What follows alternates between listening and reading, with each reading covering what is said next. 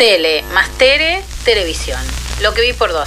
Diego, Diego, sí, a vos te hablo. Tengo media hora, me das un rato más. Esta semana pasó de todo. Arranco. Primera pregunta del día. ¿A Luciana Salazar se le puede decir cualquier cosa con respecto a su relación con Martín Redrado? Te tiene contratada por 3-4 horas porque lo llevas al paraíso. Evelyn, Funciona estás así. siendo muy agresivo. Yo fui novia de novia pública, no me digas contratada. Porque es muy violento que vos como mujer me digas eso a mí. Segunda pregunta del día. ¿Y sobre la mamá de la niña M, se pueden decir estas cosas? Todos escuchamos a la policía, quien encontró a la nena, que lo primero que pidió fue por su madre. Esa madre andaba siempre con, con- con- con la nena. Pero todos sabemos también que esa madre entregó a la nena. No, no, no la entregó. No, no la entregó. Perdóneme, No, pero no, digo, esa madre también perdonar, de alguna manera es responsable no, de que no. esa chiquita Hay terminó en manos de 1500 ese hombre. Toma un vaso de agua y seguimos. ¿Te gustaría que una compañera de trabajo diga cosas como las que dijo Andrea Tabuada sobre Janina La Torre al aire? Te amo que estén todos mirando el programa y tan ocupados de mí. Qué bueno ser tan importante. Y no sos tan importante, ¿sabes? Eso es lo que pasa.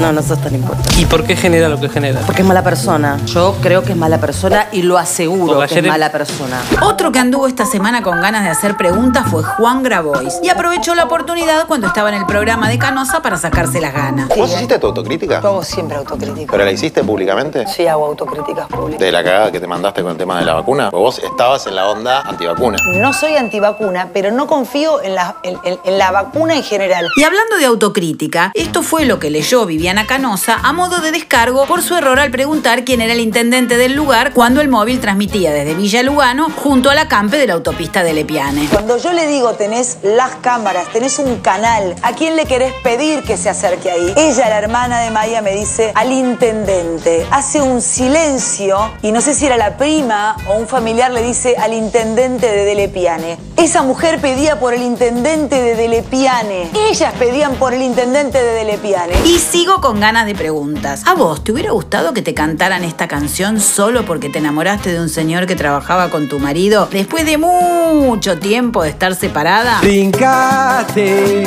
a la mujer de tu amigo y que te yo higo, que te acusen de traición.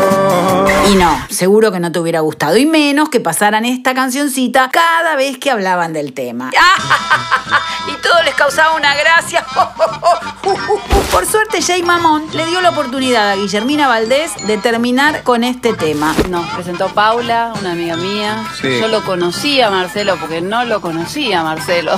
Yo lo había cruzado en dos eventos, tres eventos. Sí. No, pues la- tuvo siempre el tema, viste, de la mujer del amigo, eh, y como si la mujer fuera de alguien. Primero yo no era la mujer de nadie. A ver, una relación de amistad no era, porque no, nunca habíamos compartido ni un cumpleaños, ni un bautismo, nunca Sí. había ido a mi casa. Y no quiero terminar este viernes sin dejarte esta práctica de la bomba tucumana. ¿Quién te dice a modo de consejo? Porque no soy la única hipocondríaca del mundo. Cuando me pongo en pareja con alguien, le mando que se haga chequeo de todo. Todo. No, todo, todo, Todo, eh, todo. todo.